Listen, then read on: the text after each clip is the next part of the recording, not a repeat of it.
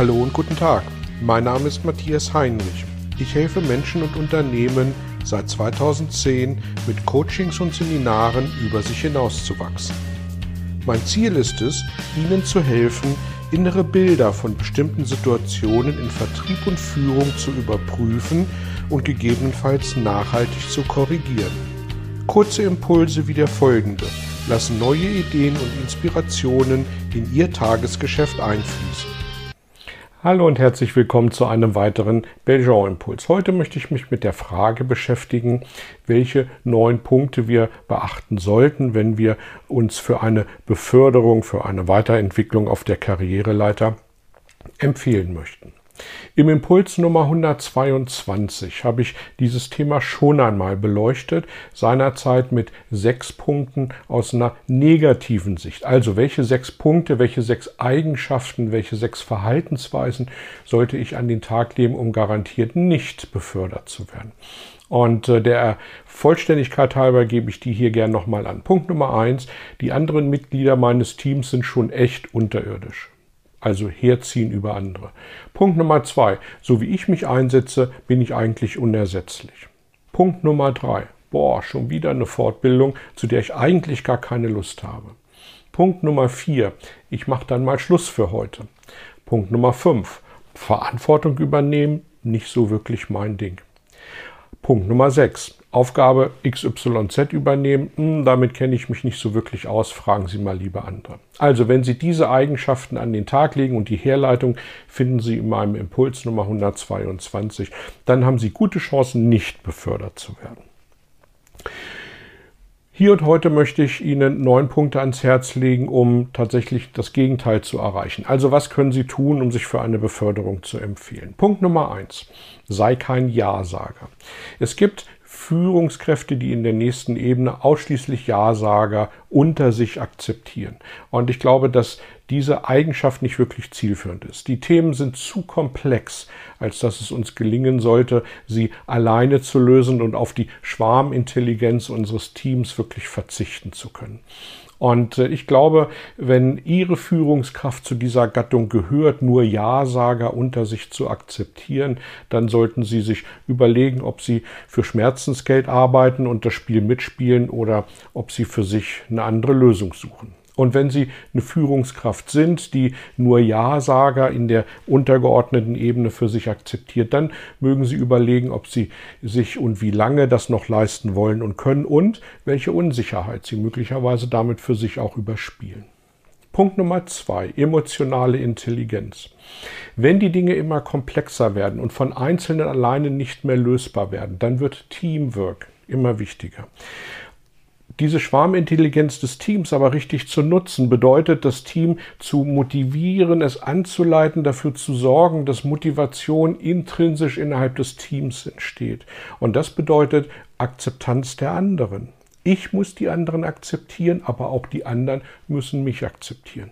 Und wenn wir dann in äh, kontroverse Diskussionen gehen, dann äh, gehört für mich emotionale Intelligenz, und das ist meine Definition dann an der Stelle äh, dazu, dass ich sage, okay, hier muss ich jetzt mal eine Ansage machen, um der Diskussion ein Ende zu setzen, oder ich muss diskutieren, mitdiskutieren und diskutieren lassen, oder ich muss auch mal zurückstecken. Und dieses zu entscheiden, was da richtig und was da gut ist, ich glaube, das ist ein ganz, ganz wichtiger Aspekt, der für mich zur emotionalen Intelligenz gehört. Kann man das lernen? Ist das erlernbar?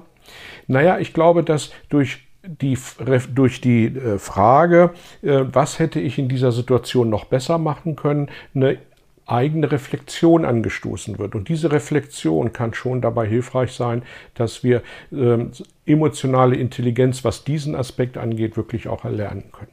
Punkt Nummer drei. Gib dich zu erkennen.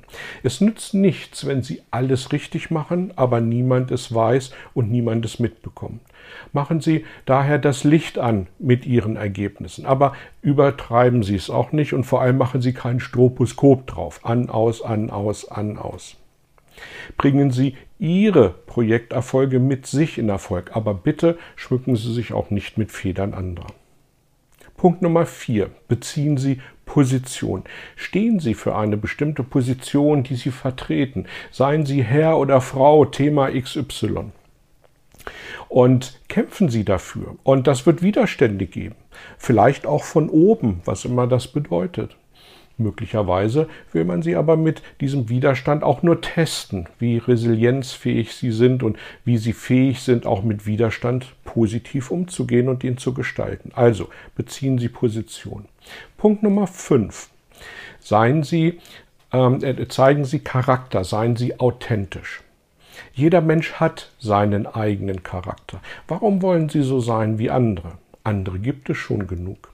Also, seien Sie so, wie Sie sind, denn spätestens in Stresssituationen wird Ihr wahrer Charakter tatsächlich zum Vorschein kommen und Sie werden ihn nicht mehr verbergen können. Also, zeigen Sie Charakter, seien Sie authentisch. Punkt Nummer 6. Kennen Sie Ihre Stärken? Im Belgian-Seminar reden wir ja, was Thema Mitarbeiterführung angeht, ganz, ganz viel über Stärken, die Stärken unserer Mitarbeiter. In den Stärken liegt die Quelle der Motivation. Aber inwieweit kennen Sie als Führungskraft oder als potenzielle Führungskraft ihre eigenen Stärken. Und was muss passieren, damit sie idealerweise in ihren Stärken arbeiten? Denken Sie dran, in den Stärken liegt die Quelle der Motivation. Also schauen Sie, dass Sie Ihre Stärken erstens kennen und zweitens möglichst häufig anwenden können.